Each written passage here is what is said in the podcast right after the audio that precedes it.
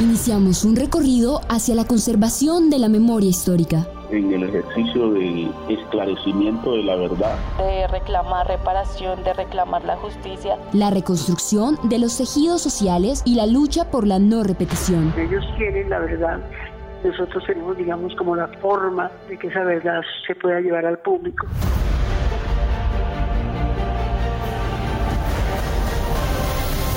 Fragmentos por la verdad un podcast de Contagio Radio, para la Alianza Periodismo de Verdad.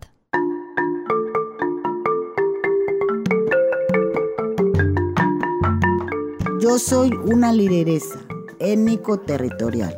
Yo soy líder. Yo soy líder. Yo soy líder. Yo soy líder. Yo soy líder. Y les quiero contar que en los territorios del Pacífico somos víctimas de la violencia. Y vivimos en medio de la guerra y el abandono estatal. El Pacífico colombiano ha sido una región históricamente golpeada por el conflicto armado y por el abandono estatal.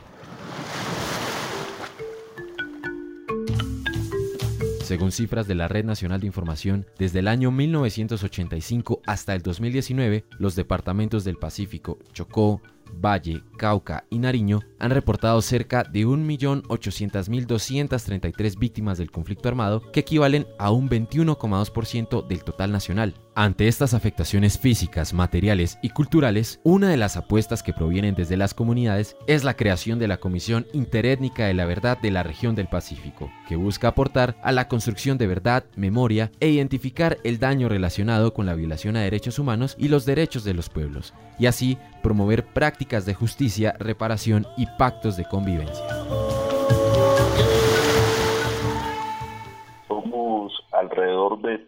34 organizaciones étnico-territoriales, sociales y de víctimas que han otorgado un mandato para que se constituya esta comisión. Eh, nuestro mandato se enfoca principalmente sobre el daño al territorio.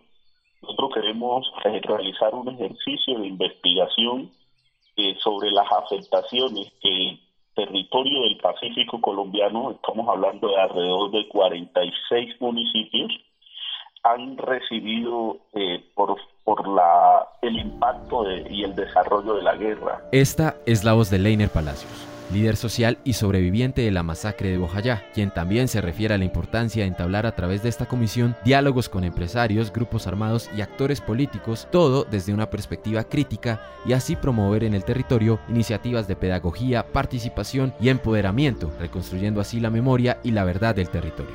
Es una apuesta que de cierta manera también eh, aporta a, buscar unos niveles de, de convivencia nosotros quisiéramos generar un espacio de diálogo en el Pacífico, donde, donde el Pacífico sea un escenario de construcción de paz. Y para eso tenemos planteado, a partir de este ejercicio de investigación, generar unos eh, eh, encuentros por la paz, unos, unos pactos de convivencia que permitan eh, mejorar o que los actores que están en el territorio también cambien comportamientos de agresión a nuestras comunidades. Entonces, digamos, de cierta manera es una apuesta que busca el esclarecimiento de los hechos que pasaron, que acontecieron en el territorio, también es una apuesta que busca a garantizar eh, medidas de no repetición.